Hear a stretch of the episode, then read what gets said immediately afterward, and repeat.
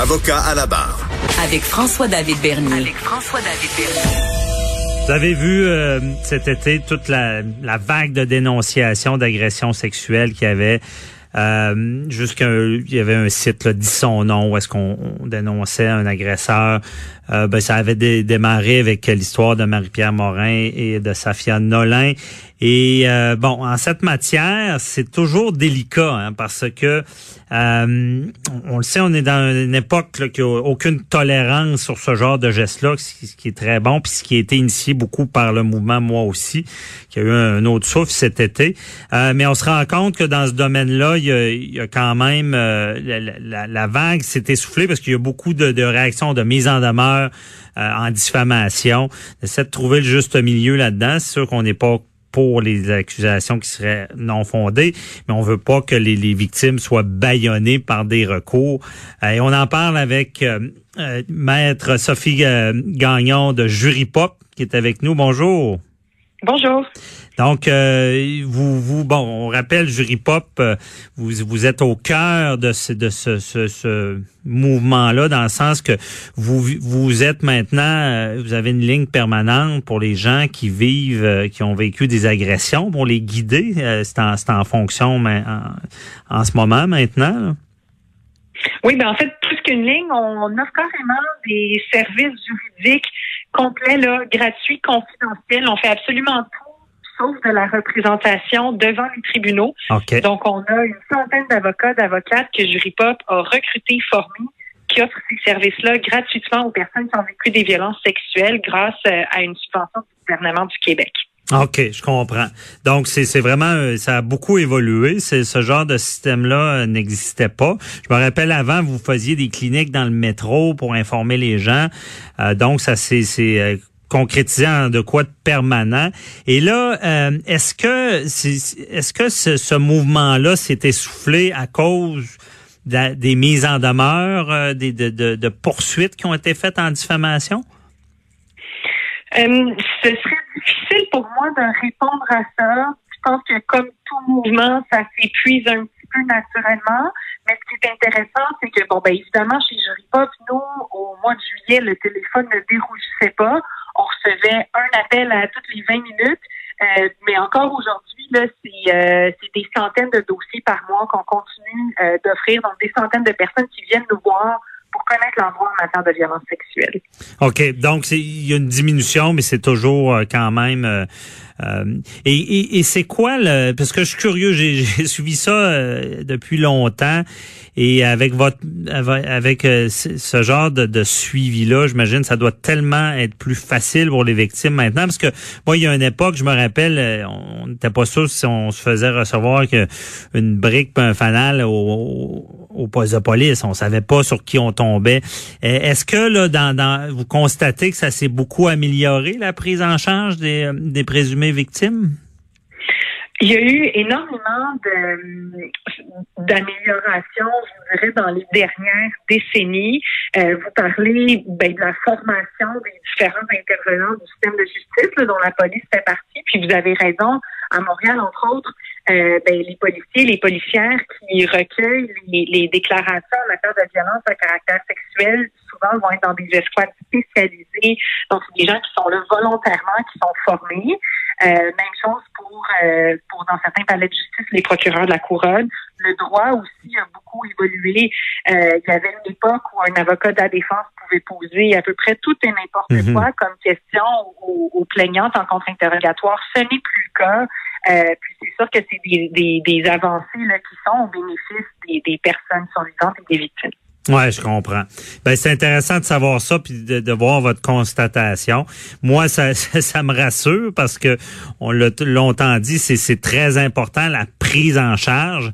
Mais quand on parle justement, bon, il y, a une plainte des fois, ben on a vu euh, euh, ce qui est du système de justice pas trop à, dire de ma part dans le sens que bon quelqu'un fait une plainte, a su son cours, est-ce qu'il y a procès?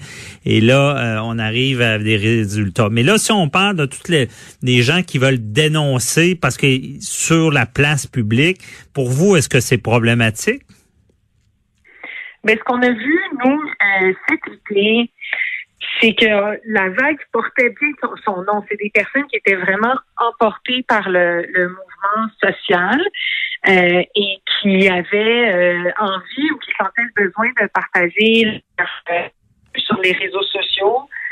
puis très rapidement, le téléphone s'est mis à sonner chez Jury Pop parce que ben, dans certains cas, il y a des personnes qui recevaient des mises en demeure en diffamation. Euh, puis il y en a d'autres qui nous appelaient avant de dénoncer sur les réseaux sociaux parce qu'elles se posaient la question de savoir bon ben qu'est-ce que ça implique pour moi légalement de dénoncer? C'est des risques associés à ça? Ben, c'est sûr que la réponse est oui. Puis notre rôle comme avocat, comme avocate, c'était de les, conseiller, de les renseigner sur ces différents risques-là pour qu'elles puissent prendre une décision éclairée à la lumière du, du droit. Mm-hmm. Je comprends. Euh, je veux pas vous mettre dans, dans, dans une mauvaise position, mais euh, chez Jury Pop, comment vous voyez ça? Euh, est-ce que pour vous, il y a une ligne à tracer entre la diffamation et la dénonciation? Ben nous, on est des avocats, des avocates. alors la, la réponse qu'on donne à cette question-là, c'est celle qui est fournie par les tribunaux. Euh, puis en fait, je vous dirais que souvent les personnes qui nous appellent sont, sont surprises d'apprendre au Québec ben on peut être poursuivi en diffamation même si on dit la vérité. Euh, mm-hmm. En fait, la question que les tribunaux vont se dire, c'est qu'ils vont évidemment regarder si les propos qui sont avancés publiquement sont vrais ou non. Euh, mais même s'ils sont vrais, euh, ben d'abord, s'ils sont faits dans un esprit de vengeance ou pour calomnier quelqu'un, ben on peut là, être on peut être condamné à des dommages en diffamation. Mm-hmm. Mais même si mais même si c'est pas fait dans l'intérêt de nuire, les tribunaux vont également se poser la question de savoir euh, le public a un intérêt à connaître ces informations-là. Donc, en d'autres termes, est-ce que c'était justifié euh, par l'intérêt public que de porter atteinte à la réputation de quelqu'un publiquement? Euh, puis cette question précise-là de savoir est-ce que c'est justifié par l'intérêt public de dénoncer quelqu'un sur les réseaux sociaux pour une agression sexuelle, même si c'est vrai, ben, il n'y a pas encore un tribunal qui y a répondu. Il y a différents dossiers là, qui sont en train de, de procéder devant la Cour supérieure qui vont euh, qui vont, l'espère, trancher cette question-là. Mais bref, il n'y a pas encore de réponse définitive. Alors, c'est sûr que nous, notre rôle, ben, c'est d'expliquer ce que je viens de vous dire aux personnes, puis de leur dire que le risque zéro, il n'existe pas. Euh, puis c'est de les conseiller là, dans ces dans ces démarches-là. OK, je comprends. Donc, c'est pas encore réglé devant les tribunaux. Et c'est ça, là, j'entends déjà les auditeurs penser, c'est quoi c'est quoi une raison d'intérêt public de dénoncer? Et là, je ne sais pas si je me trompe, euh, euh, est-ce que, bon, on va donner des exemples concrets. Quelqu'un, je pense, vous, vous l'aviez donné dans une entrevue, dans un article, à savoir, bon, euh, le l'entraîneur qui, agresse une jeune fille et qui continue à entraîner d'autres jeunes filles, donc un potentiellement risque d'agresser d'autres personnes. Est-ce que ça sera un exemple, ça, de d'intérêt public?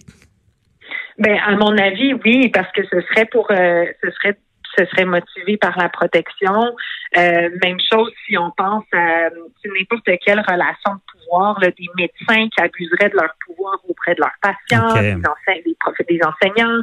Euh, puis une chose qui est intéressante aussi de savoir, c'est que là, c'est sûr que dans le cadre de la vague de dénonciation, on, on parle de, de dénonciation sur les réseaux sociaux, mais on peut avoir diffamation euh, dès que les propos sont communiqués publiquement, alors même si on en parle à quelques personnes autour de nous, mhm. alors c'est pas nouveau là qu'on se pose ces questions-là de savoir bon ben jusqu'où on peut aller quand on quand, quand on communique des informations qui portent atteinte à la réputation de quelqu'un.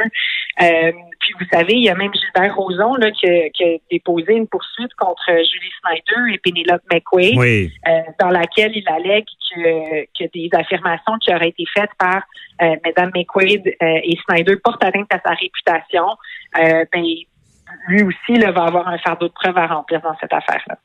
Donc, c'est un débat à venir. C'est puis je, oui, je pense qu'effectivement ça, va le prendre ce débat-là, parce que tu sais, il y, a des victimes, il y a, des victimes. Moi, malheureusement, dans ma carrière, j'ai vu l'impensable des gens accusés à tort d'autres. Donc, j'ai vu l'autre côté de la médaille des victimes de, qui, qui, avaient rien fait, mais qui se faisaient accuser.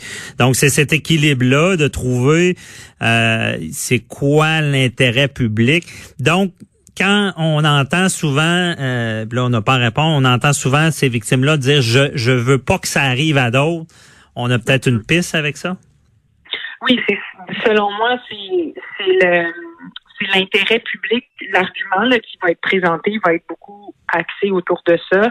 Mais je pense que ce que j'ai envie de vous dire aussi, c'est que euh, des fausses dénonciations en matière d'agression sexuelle, statistiquement, ce que les recherches ont souligné, c'est que c'est pas plus fréquent que pour d'autres types de crimes. Alors, les questions qu'on se pose là, pour les agressions sexuelles, c'est sûr que ça fait plus partie de l'actualité en ce moment, mais des questions qu'on se pose depuis toujours pour n'importe quel type d'accusation qui pourrait être portée contre quelqu'un. Oui, effectivement, le fameux euh, méfait public. Personne peut être accusé à son tour aussi. Ben, bon, ben, euh, on, se reparlera. Merci, euh, Sophie Gagnon de Jury Pop, nous avoir parlé de ça. Je suis quand même content des nouvelles. Vous faites un bon travail. Continuez-le. On se reparlera pour un autre dossier. Je vous remercie,